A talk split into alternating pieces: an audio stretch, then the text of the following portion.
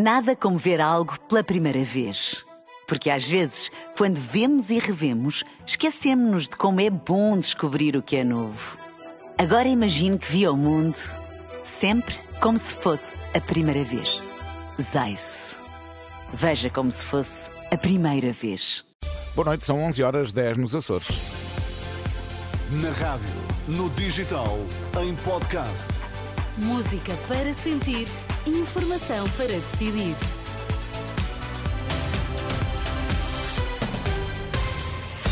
Pedro Queiro, antes da edição da noite, vamos às notícias em destaque. António Costa defende que um boicote dos polícias às eleições de março seria uma traição à democracia, nisto numa altura em que os militares da GNR com baixa médica estão a ser chamados aos centros clínicos da corporação em Lisboa e também no Porto.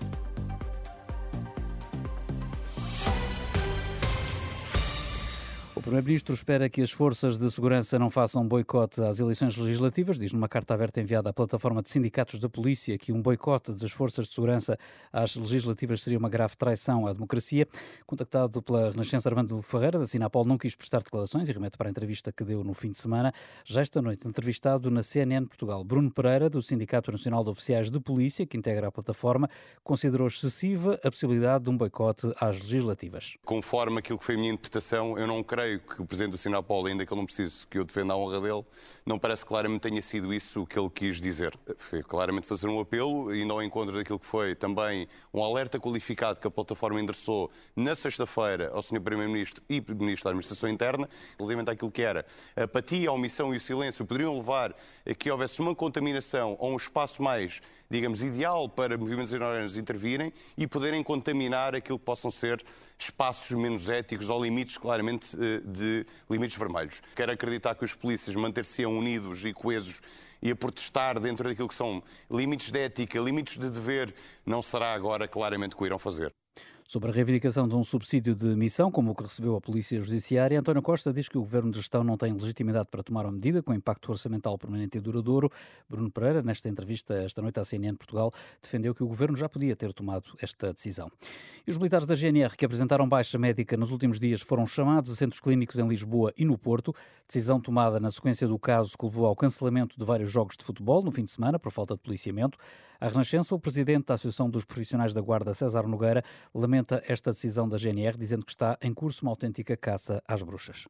É um bocado caricato. Se estivesse a falar daquela autodeclaração que os demais cidadãos ou funcionários têm direito, nós não temos direito a fazer essa autodeclaração mediante compromisso de honra. Nós temos que ser mesmo uma baixa emitida por um médico.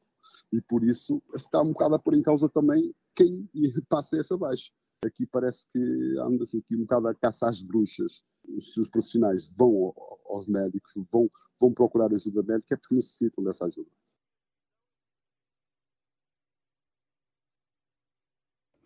César Nogueira, da, da GNR, a responder o Presidente da Associação dos Profissionais da Guarda, ouvido pelo jornalista Alexandre Abrantes Neves. Os trabalhadores da CP que operam na Estação do Oriente em Lisboa vão estar em greve nos dias 29 de fevereiro e 1 de março, devido ao agravamento das condições de trabalho. É essa a justificação dada num comunicado por parte da FECTRANS, a Federação dos Sindicatos de Transportes e Comunicações, que fala em limites inaceitáveis que foram atingidos. Os funcionários queixam-se de problemas eh, como as falhas de energia elétrica, as infiltrações de água nas bilheteiras e por cima dos balcões, equipamentos equipamentos informáticos e avarias nos terminais de pagamento automático e nos intercomunicadores. Quase um milhão de euros em multas aplicadas pela Anacom aos quatro principais operadores de comunicações eletrónicas, em causa a violação das regras de barramento dos serviços de valor acrescentado, nomeadamente o envio de mensagens de forma continuada e de conteúdo erótico ou sexual, sem que os clientes de telefone móvel tivessem feito qualquer pedido nesse sentido. A nós, a Mel e a Novo já interpuseram recurso contra a decisão da entidade reguladora das telecomunicações. Quanto à Vodafone, ainda decorre o prazo para poder fazê-lo. Já a seguir, edição da noite. Edição da noite.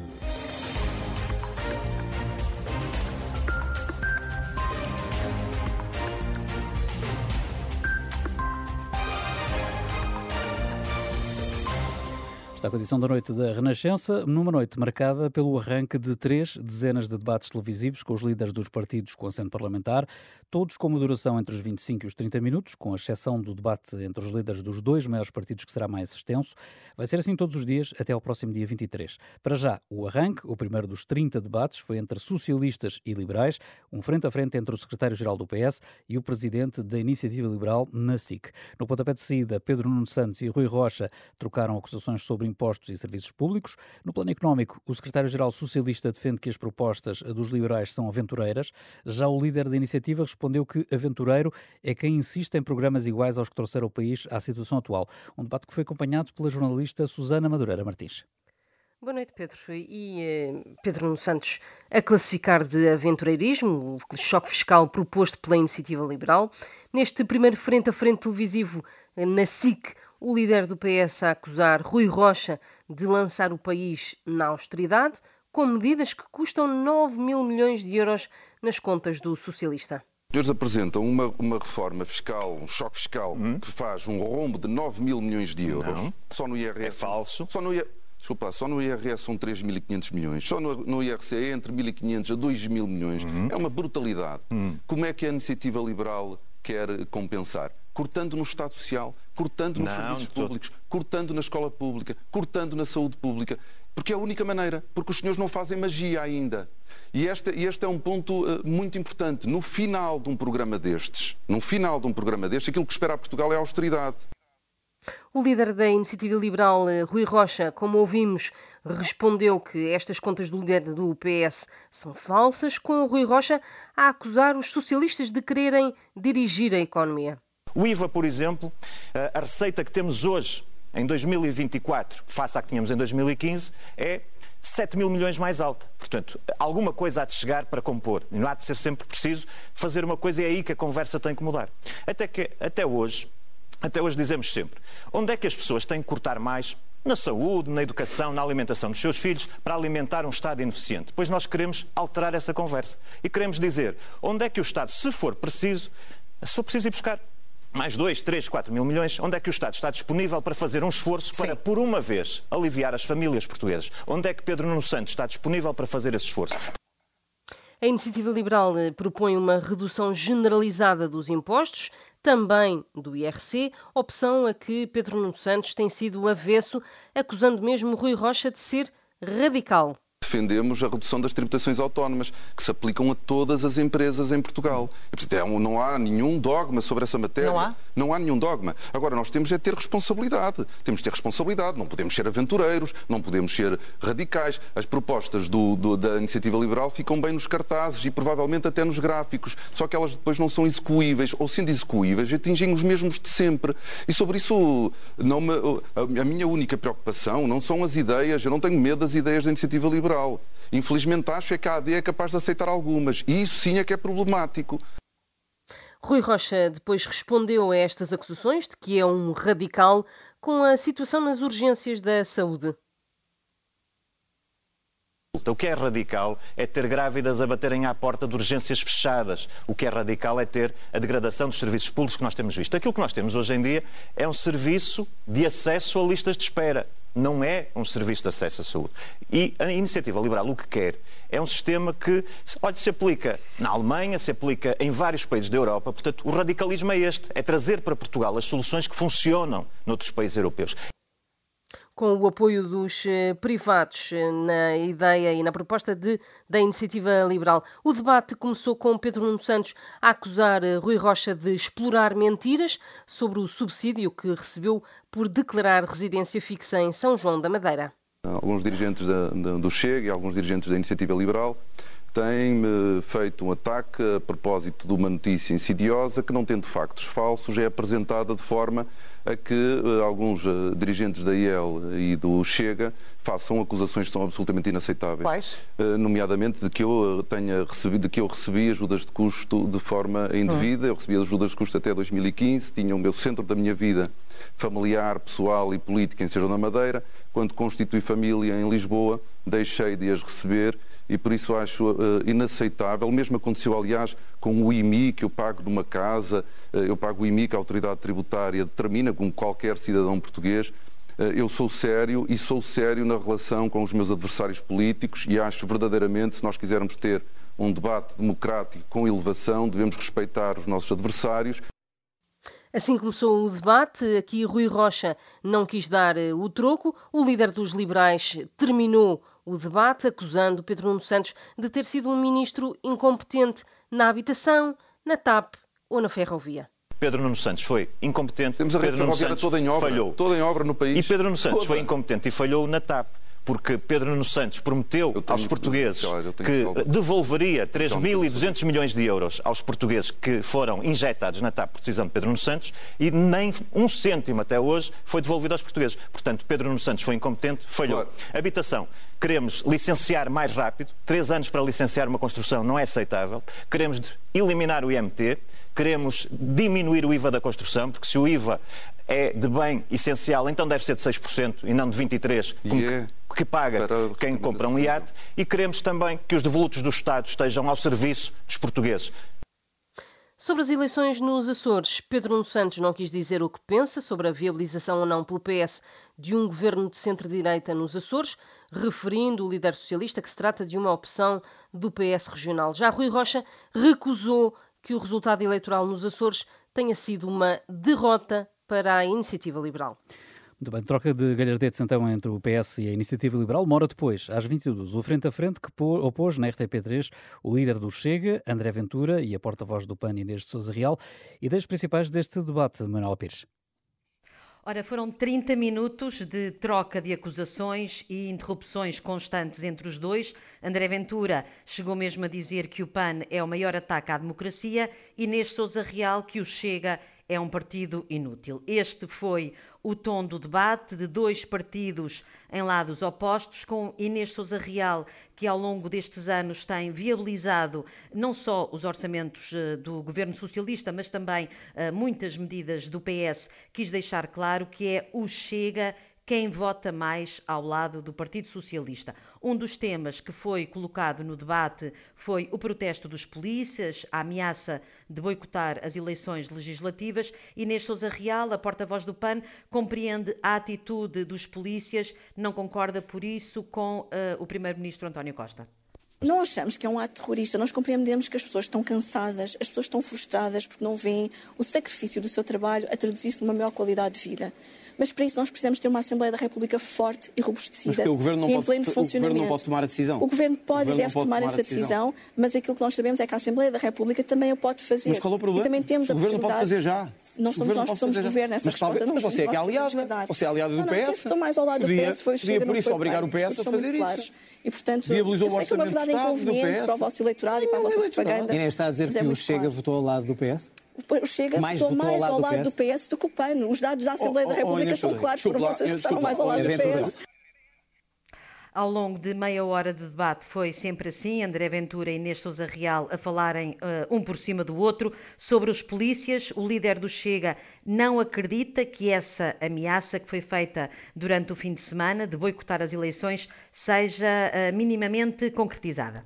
Porquê é que eu acho que isso não, é sequer, não sequer está em causa? Porque os que nos estão a ver, homens e mulheres, das polícias, das guardas prisionais, das forças de segurança, são os primeiros interessados numa mudança política a 10 de março. Por isso eu tenho a certeza absoluta que eles são os primeiros interessados em que haja eleições e em que o povo se pronuncie, porque eles têm sido os mais fustigados por este governo. Agora, não podemos é andar a dizer uma coisa, agora que eles têm razão, e aprovámos um orçamento. Mas, portanto, o que ato foi o não mais é penalizador para eles. Se isso acontecesse, não era Não vai era acontecer admissível. sequer. Não vai Não vai acontecer. acontecer. sequer. Não vai acontecer sequer.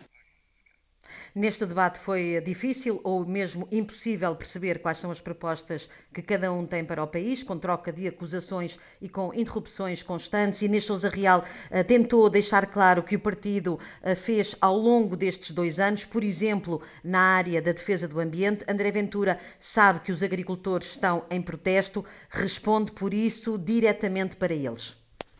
O Chega propõe que, as- que a, que a ecologia que temos, a defesa do meio ambiente, não seja feita à custa de impostos sobre os contribuintes, não seja feita a taxar a energia, não seja feita a taxar os combustíveis de quem vai trabalhar, não seja feita sobre os nossos agricultores, que são dos mais taxados da Europa por causa do vosso orçamento. Então, como é que Portanto, defende o ambiente? Como é que fomenta as energias Sabe onde é que se defende o ambiente? É, por exemplo, no desperdício, que todos os anos o Estado gera de forma desproporcionada em Portugal. Sabes como é, que- como é que se promove o ambiente? Ao defender o estudo e a prospecção e a avaliação da energia nuclear. Algumas propostas deixadas por André Ventura. Inês Sousa Real do PAN deixou também as ideias que conseguiu ver aprovadas ao longo destes últimos anos no Parlamento é que foi pela mão do PAN que os agricultores puderam beneficiar os produtores do IVA zero no cabaz essencial. Foi pela mão do PAN que tivemos as leguminosas a terem a descida do IVA e a maior descida de carga fiscal, taxas. precisamente pela mão do PAN. 12 deputados, zero medidas. É que não basta vir dizer aqui que já sabemos que vocês estão muito bem com o PS. André Ventura, temos que ouvir a Inês, que é a Inês a acabar, tem os últimos 30 segundos. Não basta vir dizer que gostamos muito dos agricultores e depois ter zero medidas aprovadas a favor dos agricultores. E o PAN não só teve estas medidas aprovadas, como também teve a alteração à lei da água, que é da maior importância para o futuro da agricultura, aprovada uma alteração à lei da água para a gestão do uso, sem compatibilidade aos solos algumas passagens de um debate pouco esclarecedor, muito ruído, onde foi difícil, se não impossível, perceber uh, por algumas vezes o que é que cada um dizia. A estratégia de André Ventura é falar sempre em cima e interromper sempre a resposta de quem está à sua frente. Manuel Pires e um resumo desta primeira noite de duelos partidários na televisão. Amanhã é vez de frente a frente entre Paulo Raimundo da CDU e Inês Sousa Real do PAN, entre Luís Montenegro pela AD e Mariana Mortágua, líder do Bloco de Esquerda, e outro entre André Ventura do Chega e Rui Rocha da Iniciativa Liberal. E estes 30 debates televisivos entre os principais líderes partidários podem ser um fator importante para a decisão de voto. O estudo pós-eleitoral realizado pelo Instituto de Ciências Sociais da Universidade de Lisboa mostra que nas últimas legislativas a televisão continuava a ser o meio preferencial de informação política dos portugueses durante a campanha, com 58% das preferências acima da rádio e bem acima do online. Luís Santos, professor da Universidade do Minho e comentador da Renascença, acredita que assim vai ser mais uma vez nestas eleições apesar de tudo o que se diz e escreve sobre a, a, a, crescente relevância das redes sociais, a televisão, hum, no, no, contexto da vida dos portugueses, continua a ter um lugar muito significativo. E, por arrastamento, a existência de debates eh, eh, entre candidatos a estas eleições vai naturalmente ter eh, assistências, digamos, robustas. Nós tivemos em anos anteriores, sobretudo nas últimas eleições, um fenómeno muito interessante que foi o de os debates terem até mais audiências do que se estava à espera mas uh, uh, este ano vamos esperar, pelo menos pelos primeiros debates uh, muito relevantes, para perceber se isso era uma tendência que vai manter-se ou se, ou se teve a ver com outro tipo de fatores, nomeadamente o facto de, naquela altura, ainda se viverem algumas restrições por via da pandemia. Em todo o caso, nós temos, digamos, o debate mais relevante de 2022 conseguiu agregar uh, eh, 3 milhões e meio de pessoas a, a, ver, e portanto isto é muito significativo uh, do ponto de vista uh, do esclarecimento dos eleitores, mas também enquanto fator que marca o resto da campanha, ou que pode potencialmente marcar o resto da campanha. E eu acho que este ano vai acontecer uma coisa muito semelhante, naturalmente. O Luís estava a argumentar em relação ao, a um outro campeonato que se joga também no digital, embora ligado a estes debates, mas ainda assim eh, gostava de saber se, pela ordem de grandeza, é, é uma, é uma realidade incomparável. Ou seja, o que realmente, verdadeiramente, a maior parte dos portugueses vai acompanhar é, sobretudo, a questão televisiva e o frente a frente, mais do que depois os debates que surgem em contexto de redes. É assim? Eu acho que com alguma segurança podemos continuar a dizer que a televisão uh, vai ser o espaço preferencial através do qual a maioria dos portugueses uh, vai ter acesso à informação sobre a campanha eleitoral, seja ela nos, nos, nos informativos, nos blocos informativos, seja ela uh, através dos debates. Eu acho que continuamos a poder dizer isto. Uh, mas, mas eu acho que parcialmente dizemos isto porque é muito difícil quantificar um, o que acontece de interação para além disto. Uh, e quando dizia televisão, dizia televisão e rádios também. Mas o que acontece para além disto é muito difícil de, de, de, de contabilizar. E, portanto, não devemos, ah, parece-me a mim, por prudência, não deixar de valorizar o que acontece nas, nas redes sociais, porque, sobretudo para algumas gerações, isso pode até, nesta altura, e de certeza em anos uh, futuros, vir a ser mais relevante do que o que acontece no contexto, digamos, dos média tradicionais. E, portanto, é, é, é importante que se perceba o que os partidos, uh, como eles se preparam para, para os debates. É muito importante que, que, que, as pessoas prestem atenção ao que acontece nos debates, naturalmente, mas eu acho que uh, temos todos que andar bem atentos ao que também acontece fora destes espaços tradicionais importância destes eh, debates televisivos na escolha do voto, que, como ouvimos, tem um peso grande, pode ir influenciando as tendências de voto. Entretanto, o PS e a Aliança Democrática estão apenas um ponto de distância um do outro na sondagem das sondagens. O agregador da Renascença continua a dar a liderança ao partido liderado por Pedro Nuno Santos, mas o partido desceu para os 29,3%. Em sentido, em sentido contrário, a coligação entre o PSD, o CDS e o PPM aproximou-se 1,5 pontos percentuais, registra agora 28,3%. Apenas o Chega mantém a tendência, continua a crescer. O partido de André Ventura ultrapassa agora os 18%. A estimativa da sondagem das sondagens foi atualizada após uma nova sondagem da Universidade Católica para a RTP e o Jornal Público, em que a AD ultrapassa o PS por 3 pontos nas intenções de voto, mas os dois partidos estão em situação de empate técnico. Edição da noite. E os jovens entrou a sério no debate sobre o futuro de Portugal. Foi lançado há poucos dias uma plataforma organizada pelo chamado Coletivo Matéria. É um grupo de 30 jovens, até aos 35 anos, de diferentes quadrantes sociais e políticos, que inclui nomes como Jéssica Silva, João Maria Joné, Martim Sousa Tavares, Miguel Santo Amaro ou Tomás Valenstein. Estes eh, signatários do manifesto são apoiados por um segundo painel de 30 figuras da sociedade portuguesa, onde constam nomes como Rui Vilar, Dino de Santiago, Gonçalo Matias, Luís Aguiar Conraria, Mariana Cabral ou Álvaro Cisa Vieira. Até ao verão, a plataforma vai recolher propostas de jovens até 35 anos para melhorar o país, explica Mafalda Rebordão, de 26 anos, ela que é quadro da Google em Londres. Decidimos criar o coletivo Matéria, a plataforma, que no fundo o que faz é criar pontes entre as soluções não só daqueles jovens que já têm uma voz que é muito diferente depois de ter um lugar de fala, porque o lugar de fala é ser sentado nessas, nessas mesas e centros de decisão, onde as decisões mais importantes do país são tomadas, quer no fórum público, quer no fórum privado mas sim também como é que nós podemos dar a estes jovens a oportunidade, seja, sejam jovens dos 18 aos 35 anos, em qualquer um, ehm, lugar do país, porque Portugal é muito mais do que Lisboa e Porto, submeterem as suas ideias e serem colocados em frente dos, dos líderes em qualquer uh, área ou matéria, como nós dizemos, da educação, tecnologia e inovação, a fazerem este pitch das suas ideias e a terem os recursos e a oportunidade de as implementar nas instituições. Como é que vocês veem uh, a natural divisão? Uh, o manifesto é uh, suprapartidário? Qual é o posicionamento?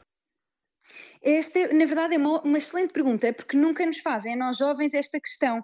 A maioria das vezes fazem-nos a pergunta o que é que os jovens, no geral, pensam sobre os temas, eh, quando nós somos um grupo tão heterogéneo como qualquer outra fatia da sociedade. Portanto, todos nós temos opiniões diferentes sobre o estado do país, provavelmente orientações políticas, ideologias diferentes, ideias diferentes de como se devem resolver os diferentes problemas que nós vemos na sociedade. Existe essa frustração comum, eh, eu diria até essa vontade vontade de mudar algo no país e de criar mais oportunidades, não só de edificar património, constituir família, encontrar em Portugal um lugar para crescer, também de um ponto de vista profissional, existem imensos temas que estão em cima da mesa, nomeadamente a habitação, a progressão nas carreiras, os salários, a carga fiscal mas os jovens têm todas opiniões muito diferentes porque, de facto, são um grupo heterogéneo e normalmente só são chamados a comentar sobre temas da juventude, o que, na nossa opinião, está errado. E é exatamente esse tipo de paradigma que nós queremos inverter.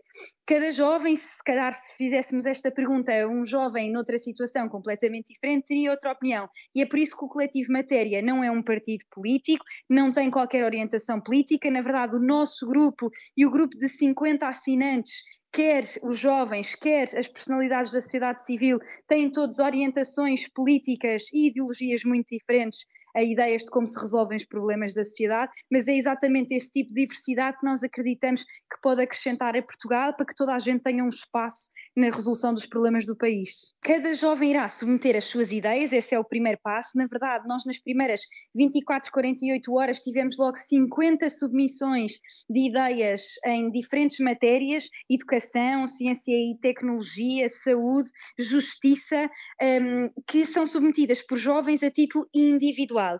E a nossa ideia é simplesmente ser um veículo de transmissão dessas ideias. Portanto, exatamente como explicava, é essa ponte que faz uh, entre os stakeholders do lado das, das empresas e, e, das organizações uh, públicas, nomeadamente ministérios e etc., e os jovens que têm essas ideias. E a parte mais interessante é dar-lhes essa oportunidade de ter a tal voz, e daí nós, nós o nosso manifesto se chamar Ter Voz na Matéria, porque nós acreditamos que temos realmente uma voz na matéria, darmos oportunidade a esses jovens, a título individual, de irem fazer este pitch, apresentar as ideias a estes líderes e, e órgãos de decisão. Portanto, estas ideias são curadas por uma equipa extensa do Coletivo Matéria, que é organizada por, um, ehm, como se fossem quase shadows dos diferentes ministérios nas diferentes áreas, e depois são esses próprios jovens que têm a oportunidade. Nós vamos ter quer eventos físicos, quer online, uh, quer compilação destas ideias, das melhores ideias que serão selecionadas e curadas, a serem apresentadas por estes próprios jovens e não uh, pelo Coletivo Matéria aos órgãos de decisão e aos líderes atuais. Mafalda Rebordão, entrevistada pelo jornalista José Pedro Frazão. Edição da noite. Na Madeira, o representante da República aceitou hoje e assinou de imediato o decreto que exonera o governo regional. Miguel Albuquerque vai ficar a liderar um governo de gestão, mas já avisou que a Madeira não pode ficar à espera de eleições antecipadas. Manuela Pires. E à segunda foi de vez. Eu apresentei a minha demissão ao Sr. Representante da República. Essa admissão foi aceita. Três horas depois desta declaração, estava publicado em Diário da República o decreto de exoneração do Governo Regional da Madeira. A partir de agora, Miguel Albuquerque lidera um governo de gestão, o orçamento regional cai automaticamente. O representante da República vai ouvir de imediato os partidos. A maioria defende eleições antecipadas. Miguel Albuquerque diz que esse não deve ser o caminho a seguir. A região fica sem um orçamento e sem um governo durante este tempo todo, não é possível. Isto traz graves prejuízos para a vivência económica e social dos madeirenses. Nós não podemos estar a brincar aqui aos partidos. Eu não falei com o, com o Sr. Presidente da República, nem tenho que falar com o Sr. Presidente da República. O Sr. Presidente da República, neste momento, não tem qualquer possibilidade, no quadro legal, constitucional, de dissolver a Assembleia, nem faz soluções a deferido, porque isso não existe. Portanto, nós temos que lidar com a realidade. Existe um quadro jurídico legal num Estado de Direito Democrático que encontra soluções e essas soluções têm que ser encontradas no quadro legal que existe. E a solução que foi aprovada a semana passada pelo Conselho Regional do PSD é a nomeação de um novo presidente e um novo governo. Quanto ao sucessor que o partido irá propor, Miguel Albuquerque recusa adiantar qualquer nome. Também contra eleições antecipadas está a deputada única do PAN, Mónica Freitas, que tem um acordo com o PSD e o CDS, diz que a melhor solução para a Madeira é permitir à atual maioria formar um novo governo. O representante da República deve ouvir os partidos já na quarta-feira. O Presidente da República, esse só pode dissolver a Assembleia Legislativa depois de 24 de março, seis meses após as eleições regionais de 24 de setembro. Edição da noite.